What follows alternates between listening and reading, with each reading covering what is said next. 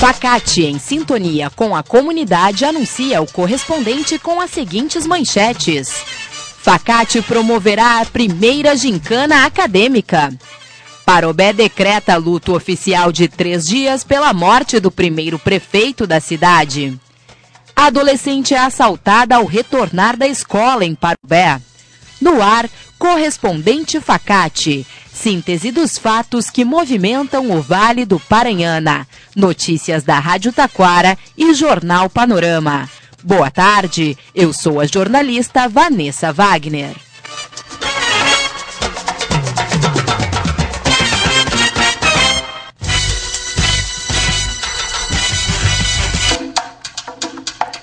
Facate promoverá a primeira gincana acadêmica. A iniciativa é organizada pelos cursos de administração e de gestão comercial. O evento acontecerá no dia 12 de outubro, das 8 horas da manhã às 5 horas da tarde, no campus. O objetivo é estimular a integração entre alunos, professores, equipe de apoio e a comunidade em geral. Haverá ações educativas, esportivas, culturais e cidadãs. As faculdades integradas de Taquara são referência em cursos de graduação e pós-graduação, com a qualidade que a torna uma das melhores instituições de ensino do país. Venha estudar numa instituição em constante desenvolvimento, que promove a excelência na educação, baseada no tripé ensino, pesquisa e extensão. Facate, a quarta melhor do Brasil entre as faculdades integradas na avaliação do MEC. Curso de Turismo curso de turismo da Facate realiza a Adventure Party em Três Coroas. O evento acontecerá dia 9 de outubro como forma de celebrar a diversidade e a alegria LGBT. Serão 12 horas de programação com música, dança, alongamento, tai chi chuan, trilhas naturais, reiki, zumba e yoga. O ingresso custa 30 reais por pessoa e está à venda na Facate, na Raft Adventure e no X do Vini. Jogos Estudantis de Taquara acontecem nesta sexta-feira no Parque do Trabalhador. A competição será na modalidade futebol de campo, categorias masculino e feminino. As partidas acontecerão das 8 às 11 da manhã e da 1 às 4 horas da tarde. Participam sete escolas. Quem vencer participará da etapa regional do projeto Guri Bom de Bola, que ocorre em 11 de outubro no município de Parobé.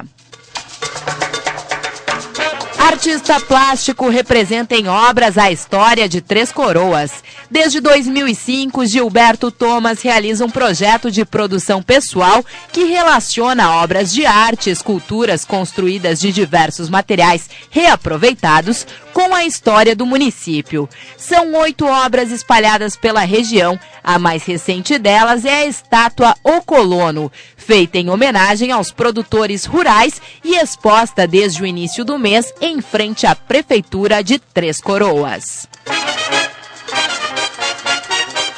Projeto de socialização da Oktoberfest de Igrejinha apresenta resultados. Com o tema Aqui a Solidariedade faz a festa, a ação contou com a participação de grupos que promoveram atividades diversificadas entre os meses de maio e agosto deste ano houve arrecadação e doação de alimentos, plantio de mudas e eventos solidários, beneficiando entidades da região. Nas quatro primeiras edições, mais de 50 mil pessoas foram favorecidas com o projeto de socialização. Comando Nacional dos Bancários continua a negociação com a FENABAN hoje à tarde. Com 22 dias de greve da categoria, a FENABAN fez proposta de novo modelo de acordo com validade de dois anos. O Comando Nacional dos Bancários reafirmou que a proposta deverá contemplar emprego, saúde, vales, creche, piso, igualdade de oportunidades e segurança. O número de agências paralisadas representa 57% das unidades de todo o país. No Vale do Paranhana, 27 bancos aderiram à greve. Parobé decreta luto oficial de três dias pela morte do primeiro prefeito da cidade. José Alexandre Hack faleceu ontem aos 86 anos. Hack foi membro da comissão que emancipou Parobé e foi eleito em 1982, sendo reeleito dois anos depois.